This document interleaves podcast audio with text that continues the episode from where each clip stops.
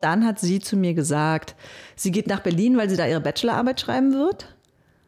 Und stellt mir natürlich frei, was ich mache. Und ich war aber so verliebt, dass ich gesagt habe, alles klar, dann komme ich mit nach Berlin und versuche es da.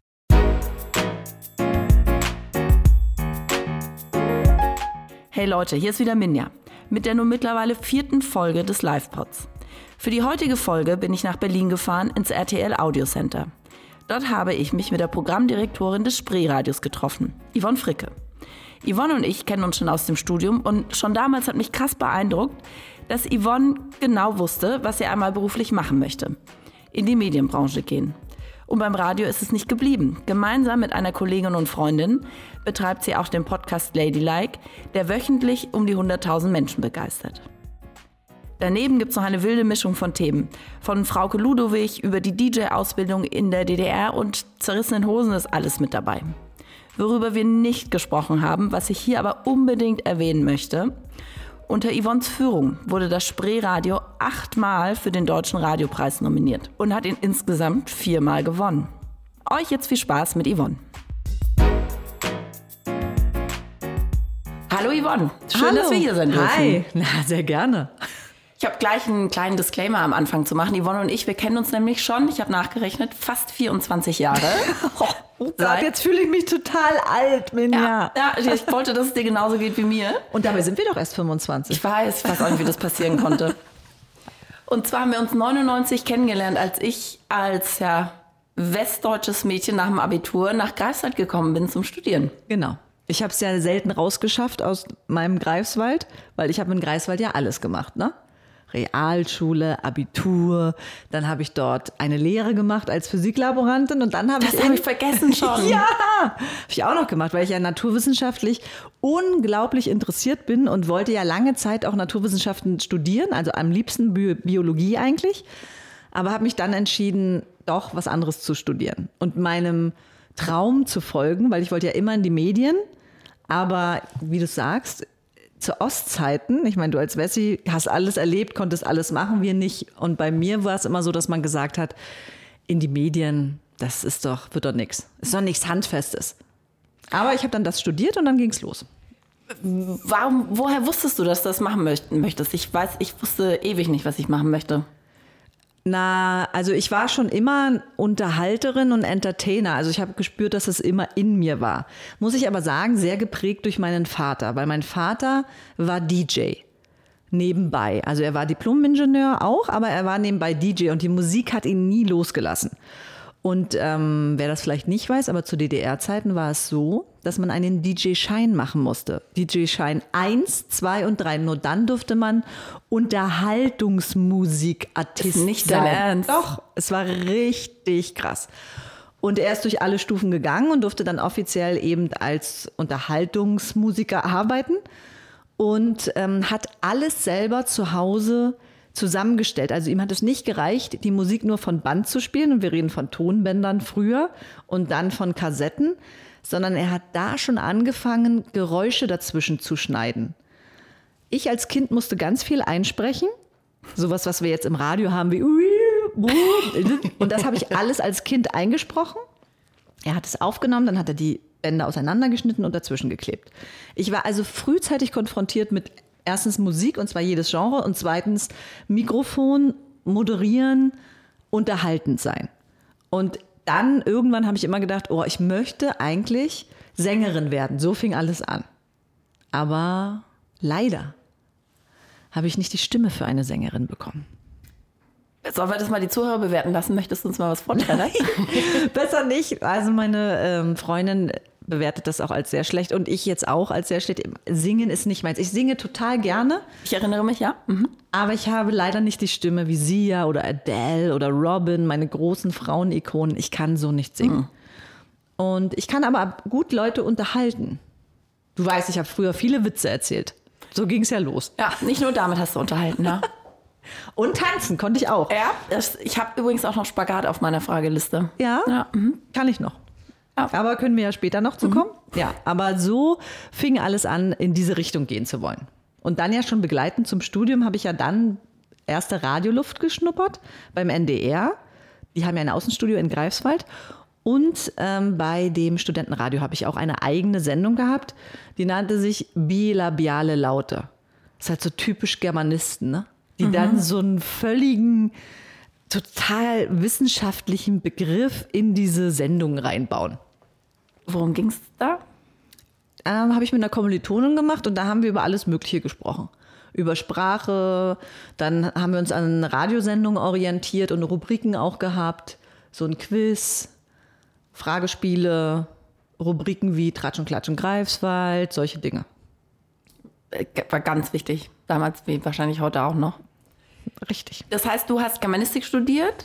Und Kommunikationswissenschaften und Psychologie auf Magister, richtig. Das habe ich studiert und dann war es so, dass mein großer Traum war, nach Köln zu gehen und dort äh, Frau Guludowig abzulösen. Exklusiv das Star-Magazin. Das war so meine Vision von mir und meinem Leben. Ja. Dann habe ich mich aber ganz schlimm verliebt in eine Frau und zwar richtig doll mit allem, was dazugehört. Also die ganz, ganz große Liebe. Und ähm, wir haben uns in Greifswald kennengelernt, auch während des Studiums, also die Endzüge des Studiums. Und dann hat sie zu mir gesagt, sie geht nach Berlin, weil sie da ihre Bachelorarbeit schreiben wird. Und stellt mir natürlich frei, was ich mache. Und ich war aber so verliebt, dass ich gesagt habe, alles klar, dann komme ich mit nach Berlin und versuche es da. Und das war so 2006? ja, genau, 2006, oh. richtig. 2006 sind wir gemeinsam nach Berlin gezogen, waren irgendwie ein halbes Jahr zusammen und sind dann direkt in eine Einraumwohnung gezogen und hatten gar nichts. Ne? Also sie hatte die Bachelorarbeit und hat 500 Euro dafür, glaube ich, im Monat bekommen. Die Bachelorarbeit hat sie bei der BSR geschrieben. Äh, was, BSR? Achso, Berliner Stadtreinigung. Ah ja. Mhm. Also da hat sie die natürlich im Backoffice, ne? Und ich habe mir dann gedacht, okay, ich muss mir jetzt ja irgendwas suchen. Mhm. Also habe ich mir angeschaut, wo man Praktika machen kann und habe dann Bewerbungen geschrieben. Und da habe ich mir gedacht, aber es wäre blöd, die jetzt abzuschicken. Und dann ich, habe ich so eine Tour gemacht an einem Tag und bin überall selber hingefahren und habe die Bewerbung abgegeben. Und habe dann danach gefragt, ob ich nicht gleich auch ein Gespräch führen könnte. Und da war ich zuallererst bei, ich glaube, es war damals Juvelo TV. Da kam ich rein und dann haben die gesagt, ja, wir würden sie auch sofort nehmen. Hier müssen sie dann mal Schmuck anbieten und verkaufen und so weiter. Und mir war das gar nicht so klar, was man da genau machen muss. Und ich, nach wie vor habe ich heiden Respekt vor den Menschen, was sie da machen und leisten und auch Leute animieren, immer gut gelaunt sind. Aber das schwebte mir zu diesem Zeitpunkt nicht vor. Und ich war aber sehr dankbar dafür, dass wir das überhaupt angehört haben. Und dann bin ich aber weitergezogen und dann kam ich in das große RTL-Radiohaus am Kurfürstendamm weil ich gesehen habe, dass es dort eben ein Praktikum beim Radio gibt. Es war immer noch der gleiche Tag. Immer noch der gleiche Tag. Und es war aber schon so gegen 18 Uhr. Und dann habe ich so gedacht, oh, gehe ich da jetzt noch hoch oder nicht? Weil ich hatte schon echt viel hinter mir. Ich war noch bei vielen anderen Stationen. Und ich dachte, dann komm, ich gehe jetzt einfach hoch. Und dann bin ich hochgegangen und habe gesagt, ja, ich würde mich gerne initiativ bewerben für ein Praktikum, habt ihr eine freie Stelle?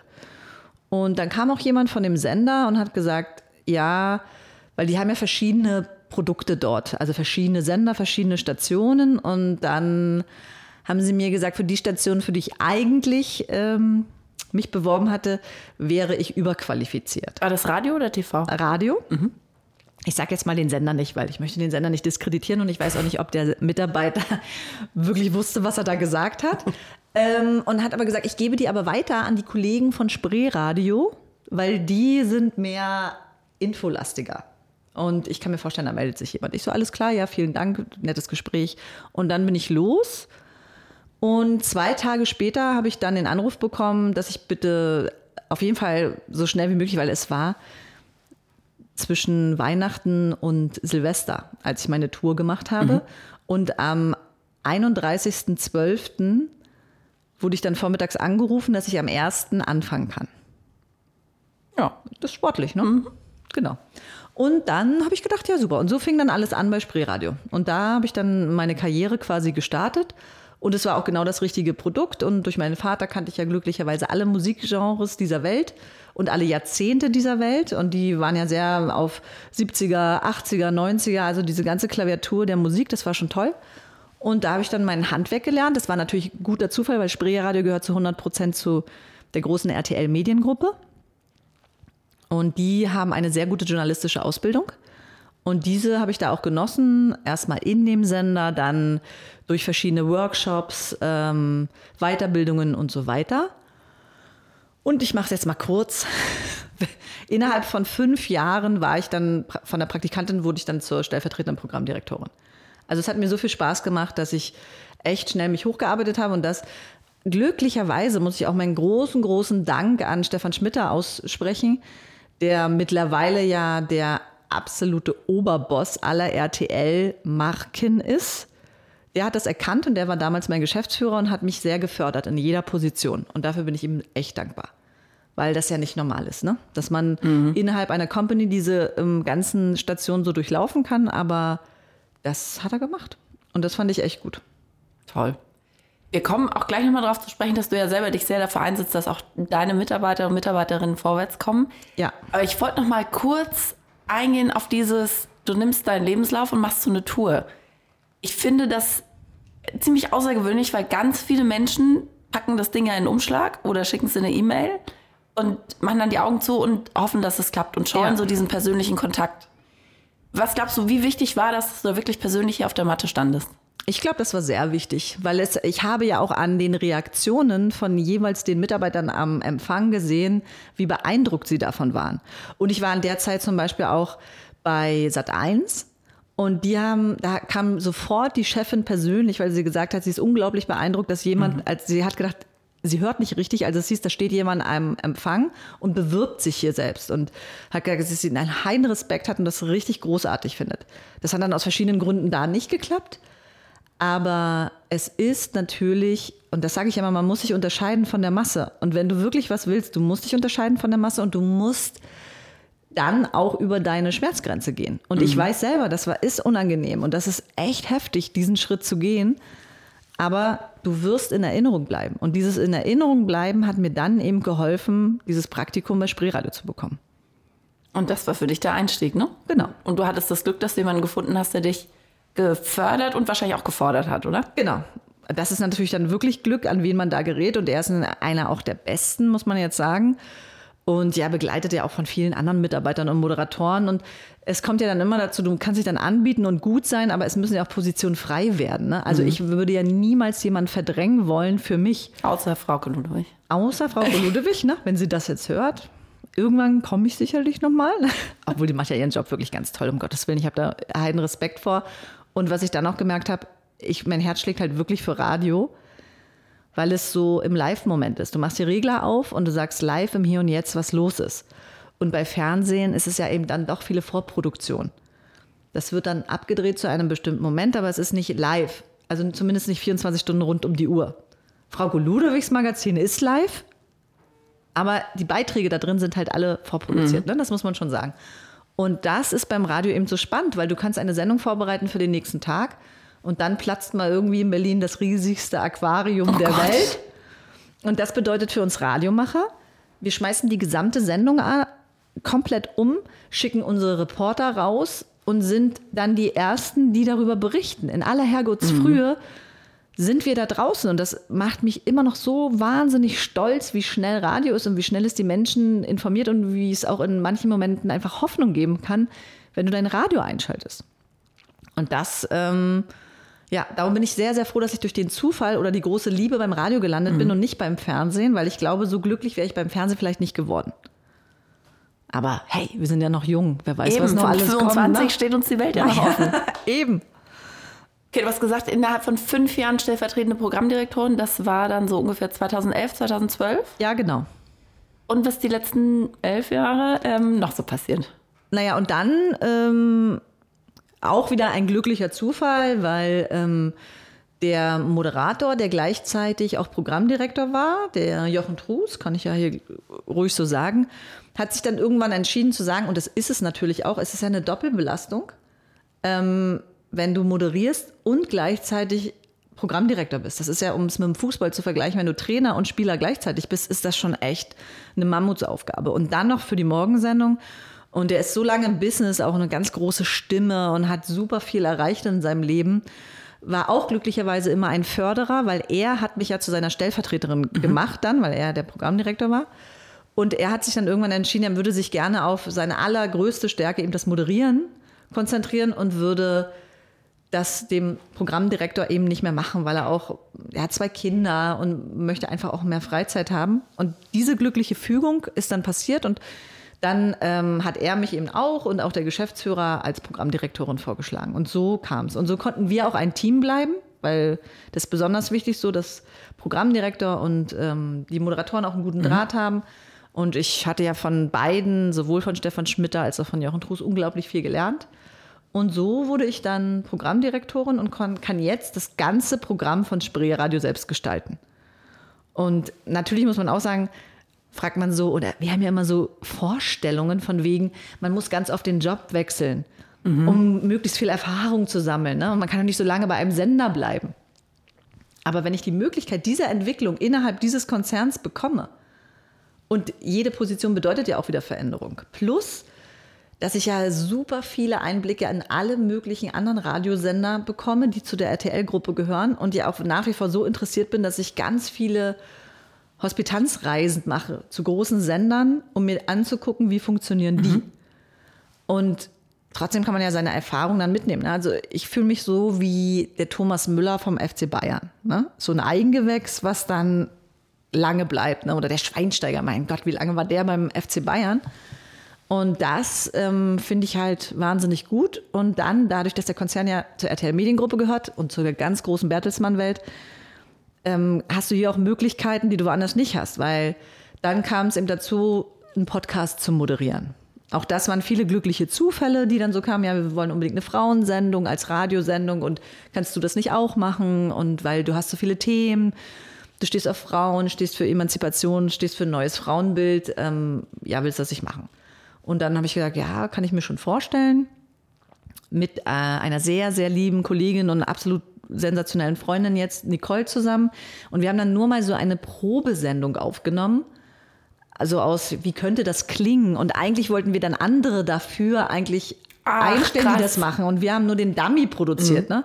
Da komme ich mir ein bisschen vor wie, wie Sia, die ja damals Titanium geschrieben hat nur und dann an David Getter gegeben hat. Der wollte eigentlich eine andere Sängerin dafür und hat aber gesagt, ey, du machst es so gut und so perfekt, ich möchte das mit dir veröffentlichen. Und so war es dann auch bei uns, dass sie gesagt haben, wir möchten es aber mit euch veröffentlichen, weil es klingt perfekt und die Mischung ist so gut. Da ist halt eine heterosexuelle Frau, verheiratet, zwei Kinder, Familienleben, wohnt im Osten der Stadt in Weißensee und ich wohne im Westen der Stadt und äh, stehe auf Frauen und lebe noch ein absolutes Partyleben. So, und das ist natürlich, so eine Mischung hat man wahrscheinlich auch selten. Und daraus ist es dann entstanden. Erst war es eine Radiosendung, dann wurde es eine Podcast-Sendung und die ist, heißt Ladylike und ist mittlerweile auch halt super erfolgreich, was natürlich schön ist. Und ihr habt mittlerweile 330 Folgen, glaube ich, draußen, ne? Ja, genau. Das ist ziemlich krass. Sechs Jahre. Sechs Jahre ist der Podcast. Also wir sind wirklich die, die sehr früh mit diesem Podcast mhm. angefangen haben. Jetzt ist es ja eine, jetzt hat ja jeder einen Podcast. Äh, ja, ne? kann ich bestätigen. genau. Aber wir machen das schon kontinuierlich seit sechs Jahren und jede Woche erscheint eine neue Folge. Egal, ob wir im Urlaub sind, krank sind oder irgendwas, jede Woche gibt es eine neue Folge. Es gab nur einmal, da musste ich mir Gastsprecherin suchen, als Nicole wirklich äh, gesundheitsbedingt, weil sie operiert wurde, ausgefallen ist. Aber ansonsten senden wir beide seit sechs Jahren komplett durch. Krass, also auch da Kontinuität, ne? Kontinuität, bei deinem, bei deinem Arbeitgeber, auch beim Podcast. dranbleiben, immer echt dranbleiben. beeindruckend. Ja. ja. Das hört sich jetzt so an, als wäre alles wie am Schnürchen gelaufen. Seit immer schon bei dir. Gab es auch so Momente, wo du dachtest, oh nee, jetzt, jetzt reicht's? Ja, es gab Momente, ja, ich will den Radiojob nicht mehr machen, ich möchte was ganz anderes machen, weil ich, also bei mir, ich, langweilen ist das falsche Wort, aber ich suche die permanente Herausforderung eigentlich jeden Tag. Mhm. Und wenn ich die dann ab einem gewissen Zeitpunkt nicht mehr habe und die Bedingungen nicht so ganz stimmen, dann werde ich unzufrieden. Aber auch da kann ich immer nur alle ermutigen, man kann ja in sich drin unzufrieden sein. Und das, dieses Gefühl wächst ja auch und es gärt.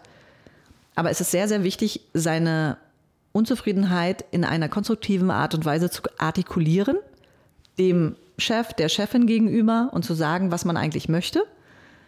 Denn viele, und ich erlebe das jetzt auch als Führungskraft, artikulieren, ich bin unzufrieden, mir geht es nicht gut, ich möchte was anderes, aber was sie genau wollen, wissen sie auch nicht. Und da, ich wusste eigentlich immer ganz klar, was ich will und habe das dann beschrieben und ähm, dann wurde ein Zeitplan aufgestellt, wie man was wann erreichen kann und das war ganz gut. Und bei dem Podcast gab es ganz oft Situationen, wo wir gesagt haben, ja, wir, wir machen nicht mehr. Und oh nee, und der will jetzt noch das. Es wollen ja dann auch viele mitreden, ne? Der will das, nee, macht mal so und das. Und das ist dann auch echt schwierig. Und er stand, also zweimal waren wir kurz davor, wirklich zu sagen, wir machen es überhaupt nicht mehr. Wir haben keine Lust mehr, das war's jetzt.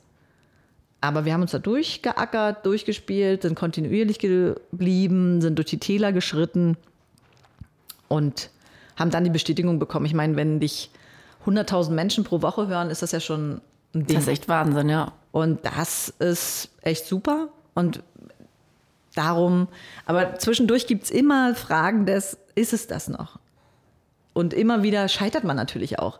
Also das ist ja auch klar. Also sonst wird man, glaube ich, auch in sich nicht so selbstbewusst, wenn man die Täler nicht wirklich mhm. durchgeht und wenn es schlimm ist und gerade, es kamen ja auch verschiedene persönliche Tiefschläge dazu im familiären Kreis. Auch damit musst du dann ja umgehen, wenn dich emotional etwas sehr, sehr belastet und du trotzdem jeden Tag noch performen musst. Also das ist schon echt wirklich schwer.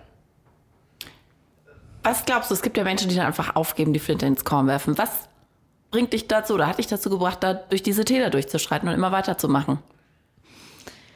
Ja, das ist natürlich, also es ist halt so ein wahnsinnig innerer Antrieb, der seit Anfang an in mir drin ist. Ich kann ja auch kein Spiel spielen, ohne wirklich zu gewinnen, gewinnen ja. zu wollen. Ich ja, muss jedes Spiel gewinnen. Mhm. Jedes Spiel und wenn nicht, es wird ganz schlimm, ich raste dann auch ganz, bin ganz furchtbar ausgeflippt.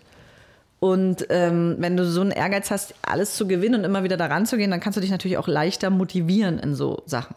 Ist aber auch unangenehm, ne? Also für Leute mit mir zu spielen war es sehr, sehr, sehr, sehr unangenehm. Und ich lerne jetzt erst, dass es auch angenehm ist zu verlieren. Aber ich habe das ganz lange nicht gehabt. Das war für mich, jede Niederlage war so schlimm, dass ich die ganz lange mitgenommen habe und richtig daran geknappert habe und geguckt habe, wie kann ich es besser machen. Und äh, ich glaube, die, es ist halt dieser absolut krasse Wille und Ehrgeiz, der mich immer wieder antreibt. Ich sitze hier und nicke. Also das wäre jetzt ein schönes Schlusswort eigentlich, aber wir haben noch ein paar Themen, ja, gerne, über die wir auf jeden Fall sprechen müssen. Und eines ist so das Thema, das hast du gerade schon angeschnitten, du als Führungskraft und auch wie du, wie viel Wert du darauf legst, einfach mit unterschiedlichen Menschen zusammenzuarbeiten und dafür sorgst, dass ja, dein, dein Team divers ist und dass jeder auch eine Chance bei dir im Team bekommt. Ja, das ist sehr wichtig. Und es klingt ja so selbstverständlich, wenn man das heute sagt. Na ja, mhm. ja, ja, das ist so. Aber so ist es ja noch lange nicht. Ne? Also ich merke es in vielen Diskussionen, wie viele Klischees und Vorurteile es immer noch gibt. Und ich bin halt jemand, wenn in unserer Gesellschaft doch so viele verschiedene, ich fange jetzt mal an, Nationalitäten sind, muss ich das auch in unseren Berufen widerspiegeln. Mhm. So divers es da draußen ist, so divers muss es auch von hier sein. Und ich finde es halt schwierig, wenn gerade im Medien-, Journalismusbereich nur eine Nationalität und ein Geschlecht vorherrscht und dominant ist. Das ist einfach, das entspricht ja nicht der Bevölkerung, für die ich berichte. Also sollte diese, dieses Team so divers wie möglich sein. Und das in allem. In der Nationalität, in den Ansichten, in der Sexualität, in allem muss man sich breit aufstellen und muss sich auch fragen, was können wir verändern, um eben auch wirklich alle anzusprechen, die da draußen sind. Und das ist immer noch ein Prozess und ich stoße so oft auch auf Berufsfelder oder auch andere Redaktionen, sag ich mal. Ja, ja, das ist, wir, wir leben total divers. Auf jeden Fall ist so richtig wichtig. Und dann guckst du, wer an den mhm. Schreibtischen sitzt und denkst, das sehe ich aber nicht. Mhm.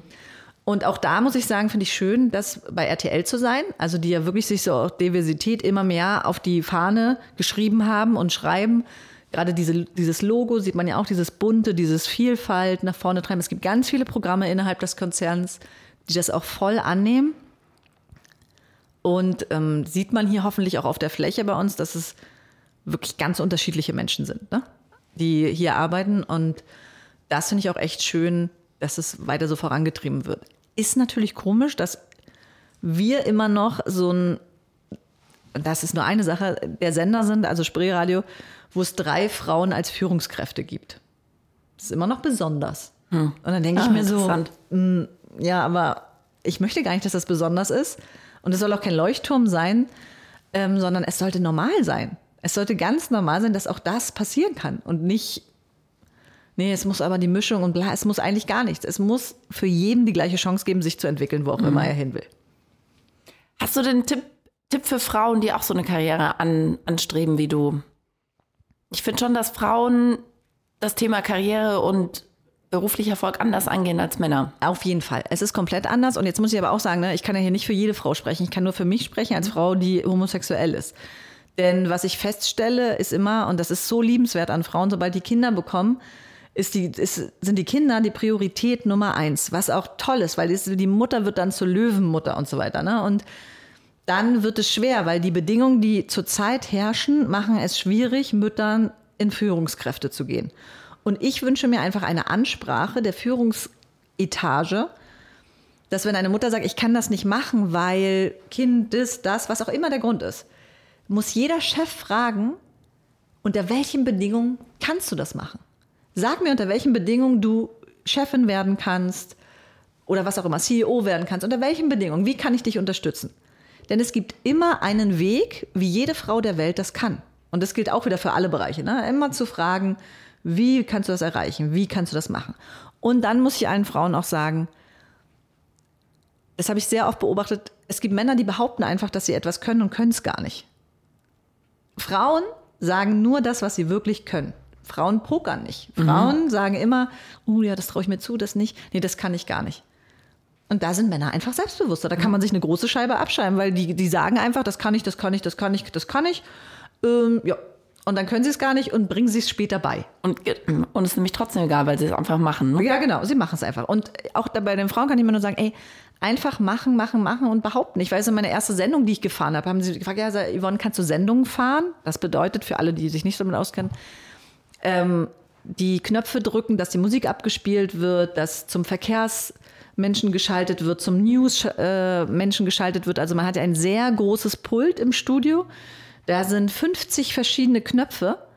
Es ist also sehr anspruchsvoll als Radiomoderator, das alles richtig zu fahren. Die musikalische Untermalung, dann kommt das da, dann kommt hier ein, ein Ton, den man abspielt und so weiter. Das ist also sehr viel. Und dann haben sie mich gefragt, Yvonne, kannst du das? Und ich, na klar. Ich konnte es aber zu dem Zeitpunkt nicht. Ich habe aber nächtelang geübt. Mhm. So lange, bis ich es konnte. Und da würde ich einfach sagen, riskiert mal ein bisschen pokert mal ein bisschen. Und wenn in der Stellenanzeige äh, von zehn Punkten einer nicht stimmt, ah. ist egal. Dann schafft ihr es hundertprozentig, denn der Mann bewirbt sich schon auf diese Stellenanzeige, wenn er nur zwei von zehn Punkten erfüllt. Oh, ich habe auch so eine Freundin, die bewirbt sich dann einfach nicht, wenn da eine Sache steht, die sie nicht kann. Ich so, ey, wirklich jetzt? Genau. Ah. Also, das ist einfach, jeder kann alles erreichen die ganze Zeit. Und die Zeiten sind gerade sehr gut dafür, weil es wird natürlich total gefördert. Und das finde ich echt gut. Cool. Wir haben über eine Sache noch gar nicht gesprochen, nämlich worum es bei Ladylike eigentlich geht. Was sind so eure Themen? Ach so, ja, bei dem Podcast Ladylike geht es eben auch um ein Thema, was sehr häufig tabuisiert wird oder in eine sehr schlimme Richtung ähm, oder eine pornografische Richtung gestellt wird, sondern nämlich um Liebe, Sex und Erotik. Aber als normalste Sache, die zu unserem Leben gehört. Ich meine, wir erschaffen dadurch Leben. Wir haben die schönsten Stunden, wenn wir jemanden lieben und auch körperlich lieben. Aber in unserer Gesellschaft ist es immer noch so, dass es entweder niemand irgendwie darüber spricht oder es gibt diese Schmuddel-Porno-Ecke. Aber wäre es nicht schön, wenn das zu einem, das Gespräch ganz normal wäre in unserem Alltag und man ganz normal darüber redet und alle Geschichten erzählt? Und das machen wir in dem Podcast und unsere Community ist mittlerweile so groß, dass wir auch alle Geschichten erzählen. Da gibt es Asexuelle, die sich völlig fehl am Platz in dieser Welt finden, obwohl es nicht schlimm ist. Die leben ihre Liebe einfach anders. Und diese ganzen Facetten müssen wir einmal darstellen. Es ist eben nicht nur das Heteronormative und auch nicht nur, ach ja, mit den Homosexuellen und dann haben wir jetzt endlich mal alles abgefrühstückt. Nee. In der sexuellen Orientierung gibt es echt viele Farbstufen, richtig viele Farbstufen, eben wie der Regenbogen. So bunt ist es. Und jeder sollte das sagen können, was er möchte, was er fühlt, was ihm wichtig ist ohne sich schämen zu müssen, nur weil wir uns an falschen Normen messen. Ja, es ist ja, geht ja schon los, wie oft muss man Sex haben? Muss man Sex haben jeden Tag? Nein. Einmal die Woche? Nein, auch nicht. Mhm. Es gibt Phasen, da hat man mal vielleicht ein halbes Jahr keinen Sex und dann aber wieder sehr oft. Und es gibt keine Norm dafür. Und äh, Sex muss auch nicht stundenlang dauern. Wenn es drei Minuten dauert und beide sind froh danach, es ist voll toll. Und ihr seid absolut normal, weil nämlich das alles normal ist. Und es gibt so viele Geschichten zu erzählen. Und wir haben ja über wirklich Jahre jetzt so facettenreiche Geschichten gesammelt. Und darum haben wir dann ja auch, das ist ja auch sehr schön, dann kam ja wieder ein Verlag auf uns zu, Penguin Random House, ob wir nicht ein Buch schreiben wollen und das haben wir dann ja getan mit dem Buch, das ist ja im letzten Jahr erschienen, da kann ja jede kommen und da ist wirklich uns wichtig und das steht auch auf der ersten Seite, wenn du bereit bist, dich mehr zu lieben, lies bitte nicht weiter, aber wenn du dich mehr lieben möchtest, dann schlag jetzt um, weil du wirst dich nach dem Buch mehr lieben. Und das ist uns wichtig mit dem Podcast. Was glaubst du, warum fällt dir das so leicht, über diese Themen zu sprechen? Das ist ja nicht erst seit 2016 so. Ich erinnere mich gut, dass das schon immer so war. Ähm, und ich habe auch, glaube ich, nie wieder jemanden kennengelernt, der so offen über Sex spricht wie dich und diese Greifswalder Community. Ja, das hängt bestimmt natürlich auch mit unserer Erziehung so ein bisschen zusammen. Ne? Mhm. Also für uns war ja zum Beispiel auch Nacktheit nie ein Problem. Ne? Und das ist ja dann schon so ein bisschen, ich möchte auch nicht mal über Ost-West sprechen, aber ähm, da war es schon so, dass wir am FKK-Strand groß geworden sind. Und Nacktheit, Nacktkultur, das war einfach vollkommen normal. Und ähm, ich glaube, so hat das dann ja angefangen, weil man so ein ganz natürliches Bewusstsein zu seinem Körper hatte. Und es fängt ja meistens bei sich selbst an. Die wenigsten haben ein gesundes Bewusstsein zu ihrem Körper und sie kennen ihren Körper auch nicht auch darum, ich sage es immer wieder, betrachtet euch im Spiegel, guckt euch mal an. Die meisten wissen nicht, wie sie unterhalb des Bauchnabels aussehen. Sie wissen es nicht und sie haben es auch noch nie genau angeguckt. Und das ist schade. Genau so fängt es an. Und ich hatte immer ein sehr großes Interesse an mir, an meinem Körper, an allem. Und darum habe ich völlig frei auch darüber gesprochen. Und ich wurde auch so erzogen, dass ich alles fragen kann, alles sagen kann und super tolerant bin einfach. Und wie geht's, wie geht's weiter? Was habt ihr für den Podcast für Pläne? Was habt ihr vor? Na, auf jeden Fall werden wir sehr lange Zeit, also ganz viele schreiben uns ja, das finde ich immer sehr witzig und überraschend. Ja, unsere größte Angst ist, dass euch irgendwann keine Themen einfallen und dann der Podcast aufhört. Und ich kann beruhigen. Das wird uns niemals ausgehen, die Themen. Wirklich niemals. Solange uns das Spaß und Freude macht, werden wir den Podcast noch sehr, sehr lange machen. Jetzt haben wir ein Buch geschrieben, das war auch wirklich toll.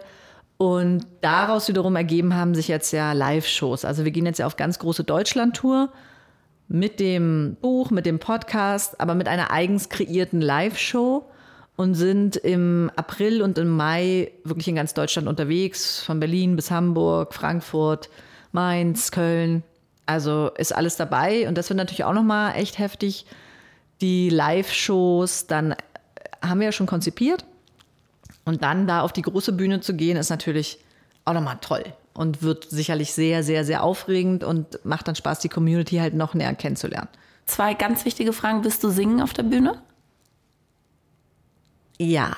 Nein. Doch. Oh. Ich habe ich schon, habe ich schon mal probiert und äh, mit Nicole auch. Also das lasse ich mir nicht nehmen. Keine Angst, es dauert nur zwei Minuten und ist so gut produziert, dass es geht. Und die zweite Frage zur Show, machst du einen Spagat auf der Bühne? Vielleicht, das weiß ich noch nicht, aber auf jeden Fall wird Tanzen auch ein großer Teil sein. Und, na, na, davon bin ich ausgegangen, deswegen ja. habe ich das natürlich gar nicht gefragt. Und ähm, ich bin ja sehr, sehr lange Zeit in den Spagat gesprungen. Klingt jetzt ein bisschen spektakulärer, es war der Hürdensitz. Ne? Also so ein Bein angewinkelt, dass es so ein bisschen professionell aussieht, ein Bein nach vorne gestreckt und so in den Spagat gesprungen und dann richtig krass mit so einem Breakstyle, äh, nee, Breakdance-Move wieder aufgestanden. Auch da kann ich mich dran erinnern. Vielleicht können wir das gleich mal filmen. Ja. Dann äh, würde ich das irgendwie verlinken hier. Und dann hat ja irgendwann meine Freundin mir gesagt, ich würde dich bitten, nicht mehr in den Spagat zu springen, weil es ihr sehr unangenehm war, die gerissenen Hosen zur Schneiderei zu bringen.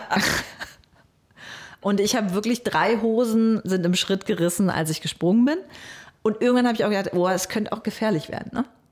Ich denke immer noch. Ja, ab 25 wird es gefährlich. Richtig, ja. ich denke immer noch, ich bin 23.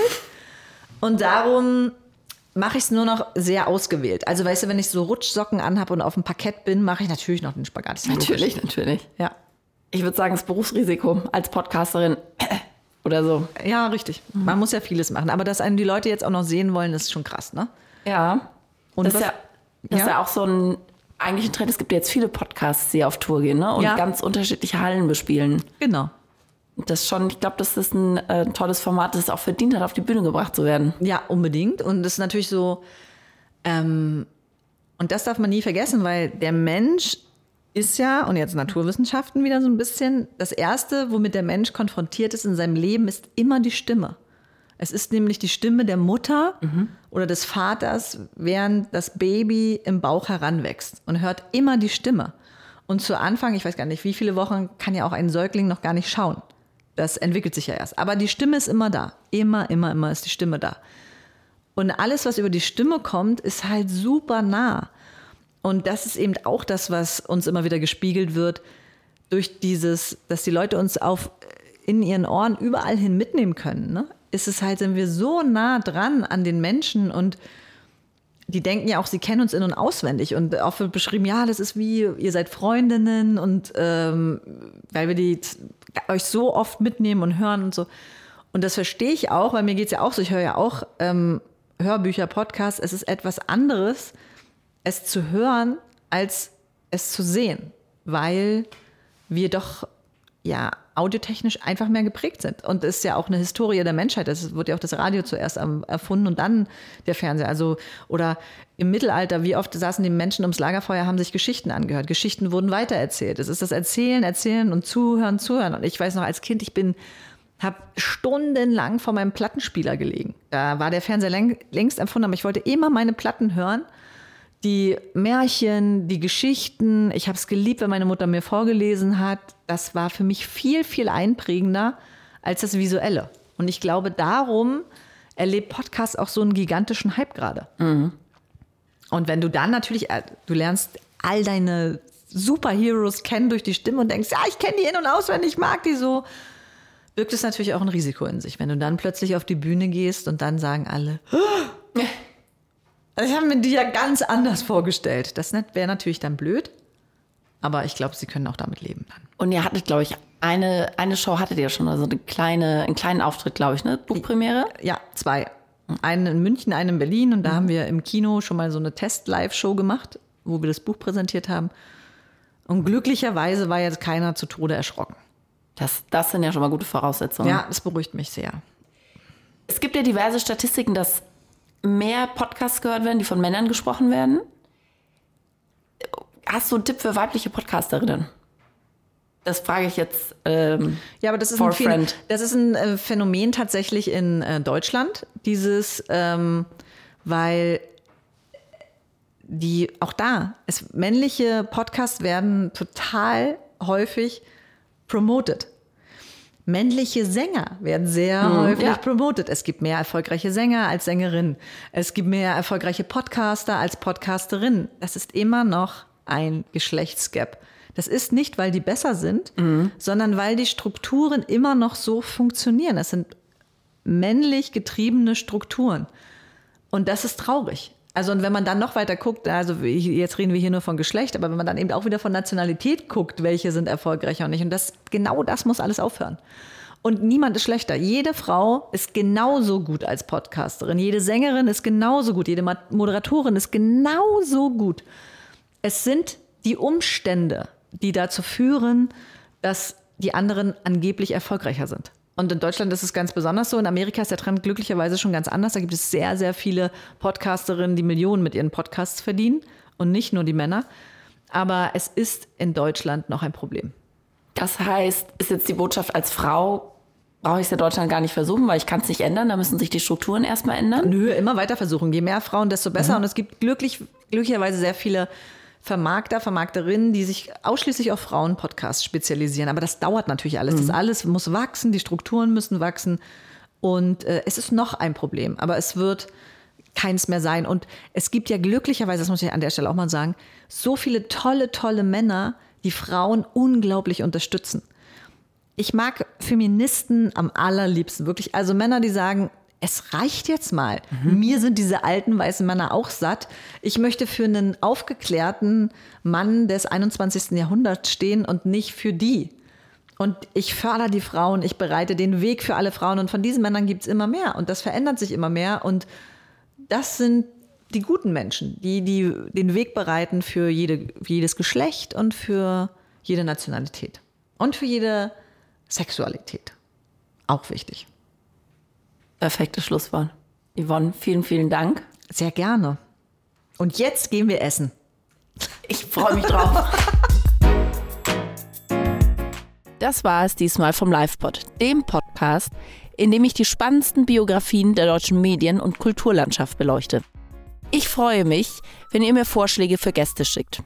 Wen sollte ich eurer Meinung nach hier auf jeden Fall einmal interviewen?